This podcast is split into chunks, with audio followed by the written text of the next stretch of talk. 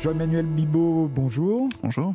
Médecin, chercheur, professeur en cancérologie à Paris, après avoir euh, travaillé à Stanford dans un laboratoire de la Silicon Valley. Vous sortez en librairie 2041, l'Odyssée de la médecine aux éditions Équateur. L'intelligence artificielle va révolutionner la médecine en moins de 20 ans, d'après vous?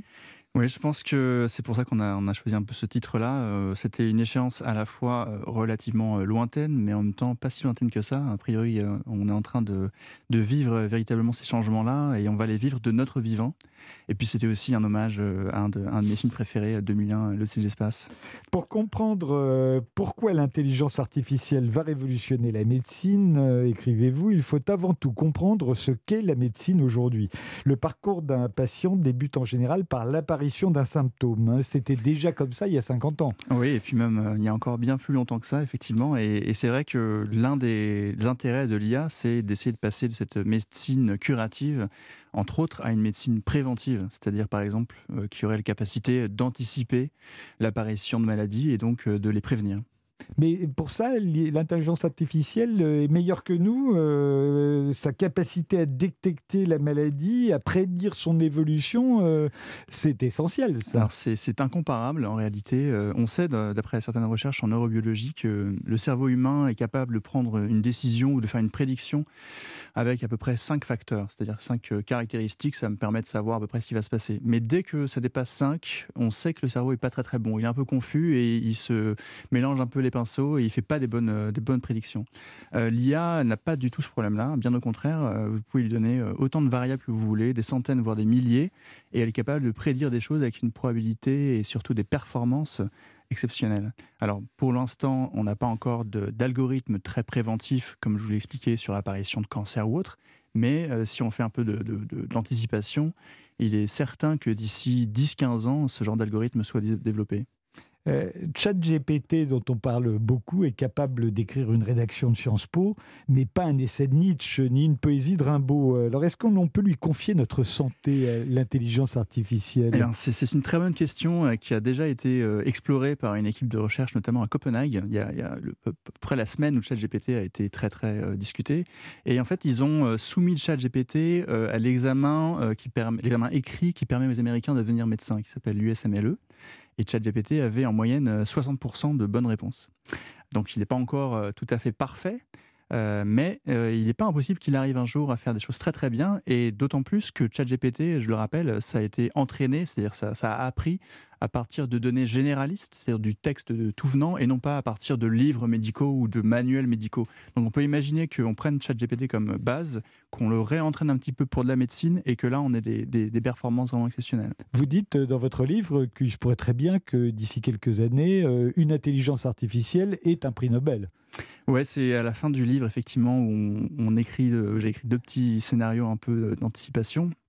Euh, il n'est pas totalement impossible euh, qu'on euh, ait effectivement la compréhension de certains phénomènes physiopathologiques qui nous échappent à nous, mais qui soient compréhensibles par une IA, par exemple. C'est vraiment de la science-fiction à l'heure actuelle, hein, soyons clairs.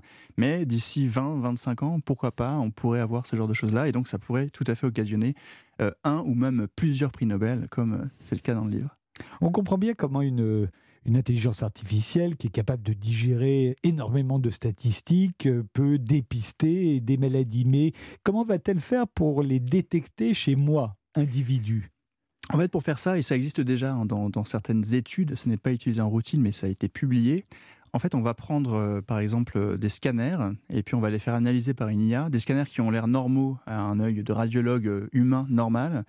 Et puis on va corréler ces scanners-là à votre devenir cinq ans plus tard. C'est-à-dire qu'on a une cohorte de patients, un groupe de patients pour lesquels on sait ce qui s'est passé cinq ans plus tard. Et puis on va corréler ce devenir à votre scanner initial. Et donc on est capable, à partir d'un simple scanner, même s'il a l'air normal pour vous, de vous dire si vous êtes à haut risque ou à bas risque, par exemple, de développer X ou Y maladie. Et il y a une étude donc euh, développée par une étude par une équipe euh, australienne qui elle a carrément prédit votre risque de décéder à 5 ans à partir d'un simple scanner normal à, vue d'œil. Encore faut-il que j'aille passer un scanner. Euh, est-ce qu'on peut imaginer qu'on aura dans notre téléphone des tas de nouvelles applications qui vont peut-être même nous scanner sans qu'on s'en aperçoive? Alors c'est déjà le cas en, réalité, hein, parce que par exemple Facebook aux États-Unis a implémenté euh, un algorithme qui euh, surveille vos posts pour vérifier vos idées suicidaires et qui déclenche une alerte s'il y a effectivement un risque suicidaire chez l'utilisateur. Donc c'est déjà le cas en réalité.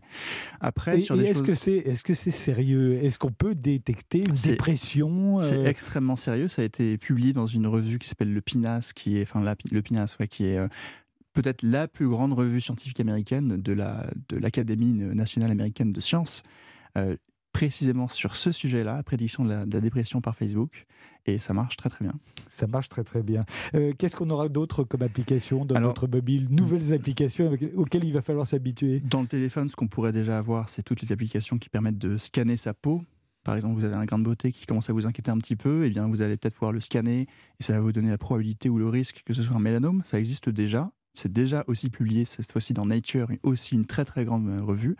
Et puis, euh, on peut imaginer à, plus long terme que euh, l'IA devienne ubiquitaire. C'est ce que j'explique un petit peu dans le, dans le livre, ça peut faire peur. C'est-à-dire une sorte d'IA qui devient impalpable, mais qui passe par des capteurs ou des caméras tout autour de nous, dont on ne se rend pas forcément compte c'est l'intelligence artificielle euh, ambiante. Hein, euh, Exactement. Elle, existe déjà dans certains hôpitaux. Absolument. Par exemple, si vous allez euh, à certains hôpitaux très très high-tech de Singapour ou de Shanghai, vous allez très certainement être dans ce type de circuit-là. Elle pourra veiller sur les personnes âgées, par exemple. Elle peut veiller sur les personnes âgées, elle peut vérifier vos mouvements, euh, vérifier que, par exemple, euh, on sait que les personnes qui bougent très très peu sont plus à risque de faire des thromboses, des caillots sanguins. Et eh ben, on peut surveiller ça déjà et vous dire attention, il faut que ce patient-là soit un peu plus mobilisé, par exemple. Mais euh, plus simplement, elle peut aussi prédire votre temps d'attente dans la salle d'attente du médecin et on sait que c'est précieux parce que souvent les médecins ont un petit peu facile, c'est plus, plus, facile. mais pourtant c'est pas implémenté partout. Et donc ça va arriver. c'est de l'intelligence artificielle faible comme on dit. Faible mais qui va être très très utile. Il y a encore beaucoup de choses que vous allez nous dévoiler sur la médecine dans 20 ans. Euh, Jean-Emmanuel Bibot on continue dans un instant.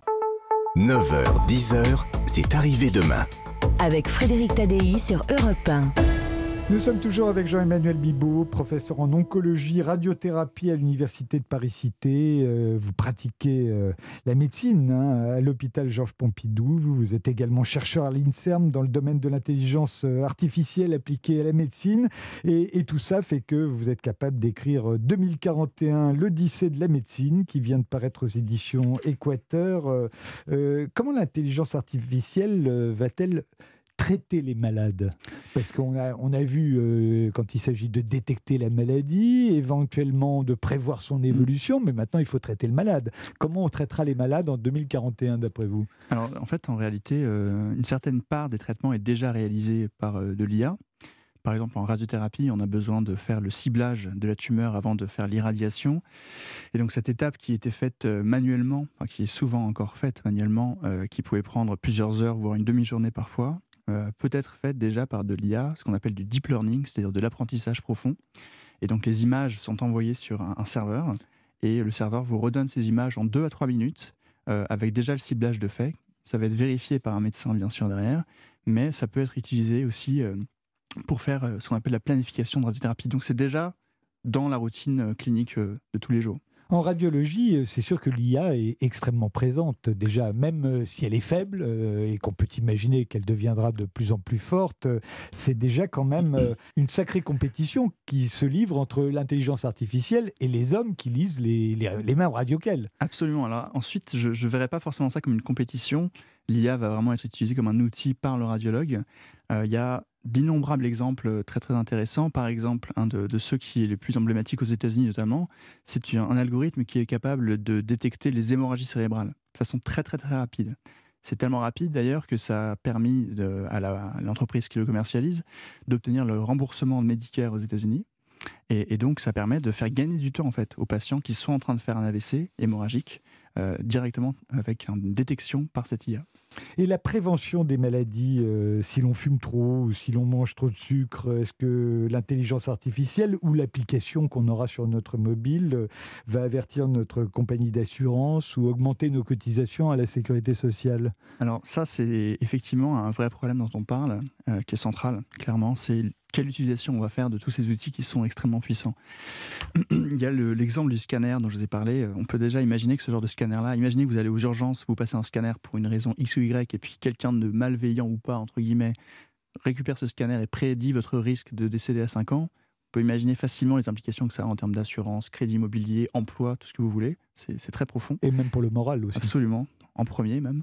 Et, donc, euh, il y a un vrai sujet là-dessus, et je pense que c'est pour ça que les médecins doivent vraiment s'accaparer ces, sujets-là, parce qu'ils doivent participer au bon développement de l'IA, parce qu'il y a un vrai risque que ce développement ne se fasse pas forcément que dans la bonne direction.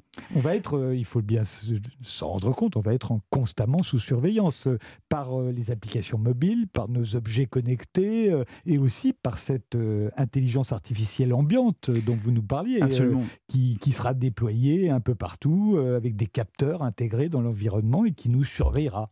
Je pense que c'est relativement inévitable, à moins d'une récession économique majeure, le, la marge des choses va aller dans ce sens-là.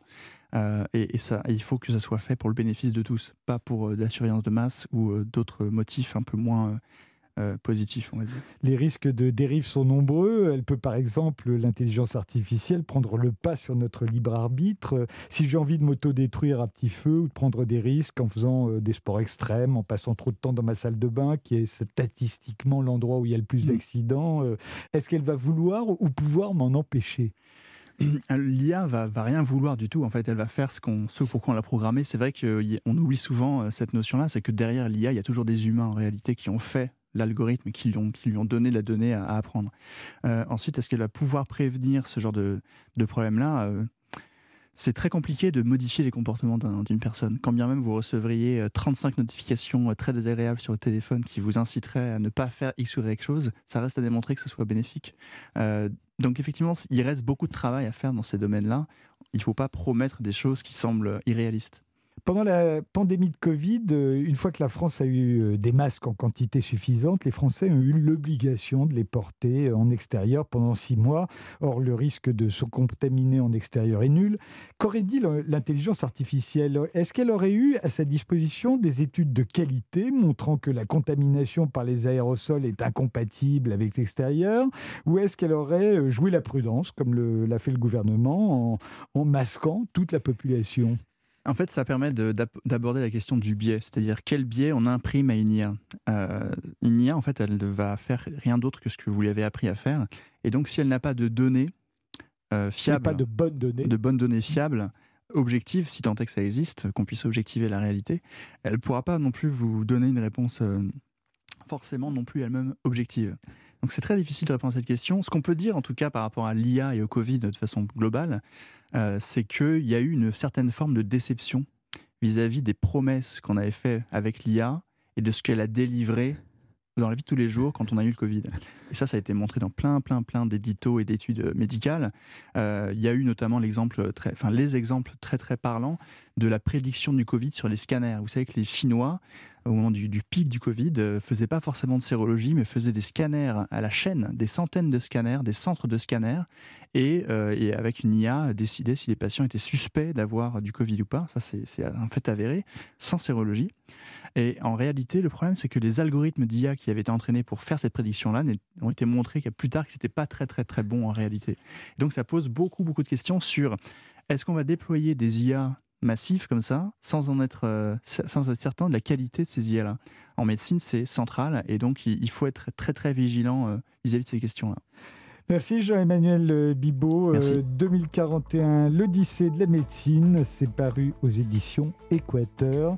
Et après Bibot, bah, c'est Babo, Olivier Babo, que je reçois dans un instant. On va parler avec lui de la tyrannie du divertissement. C'est lui qui utilise cette expression, ce n'est pas moi.